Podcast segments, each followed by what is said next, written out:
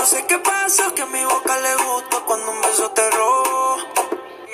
Era solo un que. Hola amigos, bienvenidos una vez más a César y el Oscar de la Fortuna Podcast. Y hoy es viernes, viernes, y hoy la estrella emergente de la música latina, Raúl Alejandro, lanzó su pegajosa canción En Chule. Este tema cuenta con la producción ejecutiva de Eric Duarte y fue producido por Mr. Nice Guy and Adrian con el ritmo. En Chule es el tercer sencillo de su álbum debut afrodisíaco que se lanzará a finales de este año. En Chule es mi tema favorito y mi video favorito. Me lo disfruté completo desde producirlo junto a Mr. Nice Guy, desarrollar el baile y el concepto con el director y la energía el día del video también fue increíble. En Chule es un tema de amor en donde yo expreso cómo uno se siente en la etapa en la que conocemos el amor, comentó Rao. El video musical de Enchule fue producido por Mastermind Entertainment y dirigido por el reconocido director Gustavo Gus Camacho. En este video se retrata el significado del término puertorriqueño enchule, que se trata de una obsesión romántica mientras Rao viaja por distintos lugares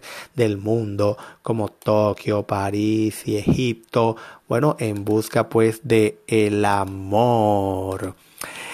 Les cuento, amigos, que en Chule sigue los pasos de Elegí Remix en la impresionante colaboración de Rao con Dalex y Lenny Tavares, featuring Anuel, Dimelo Flow, Farruko, Justin Quiles y Sek. La versión original de Elegí junto a Dimelo Flow rápidamente fue certificada doble platino por la RIAA en Estados Unidos y obtuvo más de 199 millones de streams en Apple Music y Spotify. En julio, eh, Rao publicó Tattoo Remix junto a Camilo, el cual se convirtió en su primer número uno como artista principal en las listas Latin Airplay y Latin Rip Airplay de Billboard. Este sencillo ha obtenido doble disco de platino en Estados Unidos y Perú y platino en México y España, al igual que oro en Colombia. El tema ha acumulado más de 129 millones de streams y el video oficial ha superado los 255 millones de reproducciones provocando revuelo en las redes.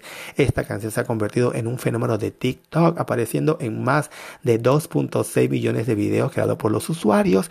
El hashtag Tattoo Challenge ha generado más de 633 millones de views. Les cuento que Enchule está disponible en todas las plataformas digitales de música. Así que amigos, aquí con el Enchule nos vamos a una breve pausa comercial de nuestro amigo Anchor y vamos a seguir aquí en César y el Oscar de la Fortuna Podcast con más y más información.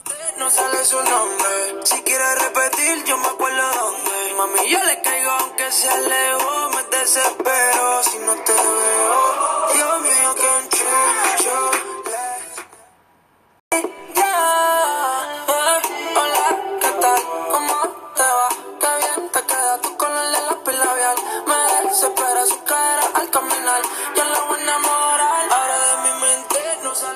Y continuamos aquí en César y el Oscar de la Fortuna Podcast. Y vamos a hablar un poquito pues de, de religión, porque vamos a hablar sobre lo que pasó con el apóstol Pedro. La tradición católica de los padres de la iglesia narra que Pedro acabó sus días en Roma, donde fue obispo, y que allí murió martirizado bajo el mandato de Nerón en el circo de la colina vaticana o en sus proximidades, sepultado a poca distancia del lugar de su martirio, y que a principios del siglo IV el emperador Constantino I el Grande mandó construir una gran basílica sobre su sepultura.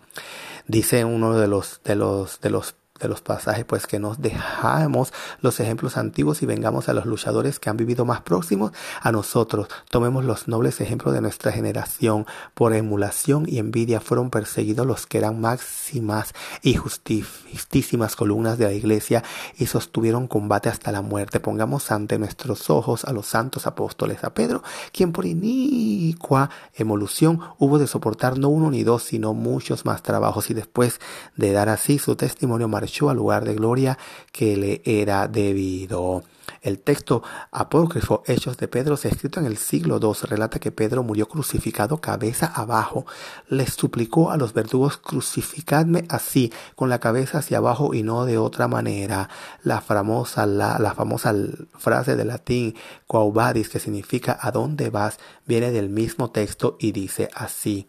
Y Pedro les dice, ninguno de vosotros salga conmigo, sino que saldré solo, habiendo cambiado de manera de mis vestidos. Y mientras salía de la ciudad vio el Señor entrar en Roma. Y cuando Pedro lo vio, dijo, Señor, ¿a dónde vas, Señor?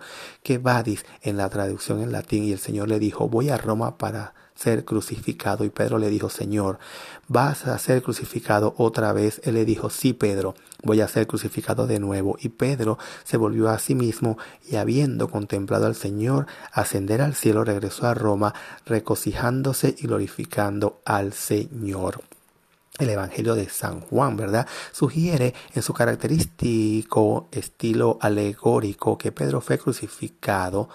Algunos retrasan la redacción de este Evangelio hasta fines del siglo I o principios del siglo II, por lo que consideran su testimonio de menor relevancia. Pedro de Alejandría que fue obispo de esta ciudad y falleció en torno a 311, escribió una epístola de nombre sobre la penitencia en el que dice Pedro, el primero de los apóstoles, habiendo sido apresado a menudo y arrojado a la prisión y tratado con ignominia, fue finalmente crucificado en Roma.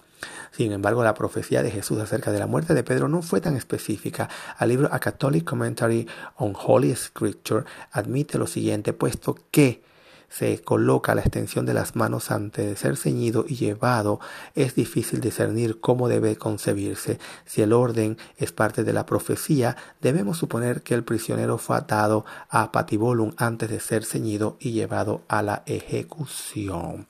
Pero de los datos más relevantes, pues está la búsqueda de sus restos. Caius, prefítero de Roma, fue eh, su discusión contra Procio eso por allá antes de Cristo, en 1998, conservando en parte por Eusebio, relata lo siguiente en los lugares en los que se depositaron los restos del apóstol Pedro y Pablo. Ya puede mostrarse los trofeos de la iglesia. Si quieres ir al Vaticano o a la Vía Ostiense, encontrarás los trofeos de los fundadores de esta iglesia. De acuerdo con San Jerónimo en su obra 392 después de Cristo, Pedro fue enterrado en Roma, en el Vaticano, cerca del Camino Triunfal, donde es venerado por todo el mundo. En 1939 el Papa Pío XII ordenó la excavación de los subterráneos del Vaticano para tratar de hallar una respuesta a la tradición que en aquel tiempo se ponía en duda que el Vaticano era la auténtica tumba del el apóstol Pedro. Las excavaciones duraron hasta 1949. Se encontró una crepócolis de que se extendía de oeste a este en paralelo al circo de Nerón.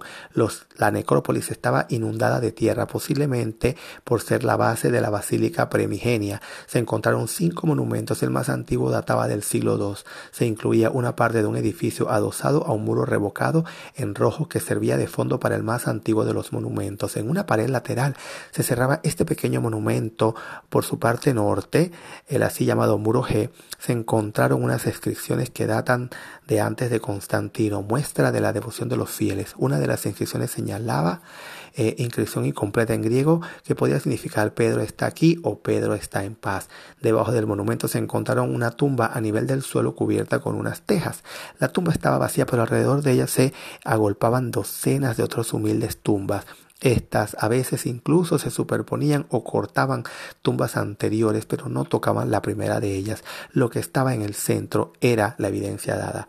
Pío XII suspendió las excavaciones y anunció que se había encontrado la tumba de Pedro. Así que amigos, hasta aquí nuestro podcast del día de hoy, esperando pues que este, este momento pues de luz y de reflexión en el tema religioso haya sido de su agrado, así como también pues los éxitos de y eh, Raúl Alejandro. Así que amigos, nos vemos mañana en otra edición más de César y el Oscar de la Fortuna Podcast y recuerden que llegamos a ustedes por una fina cortesía de los amigos de Better Business Lenders con opciones de financiamiento a la hora de comprar o remodelar una propiedad solo llamar al 888-348-1778. Les repito, 888-348-1778. Los amigos de Better Business Lender esperan por usted.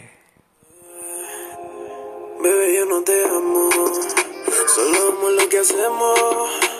De eso estamos claros, solo chingos y nos desaparecemos.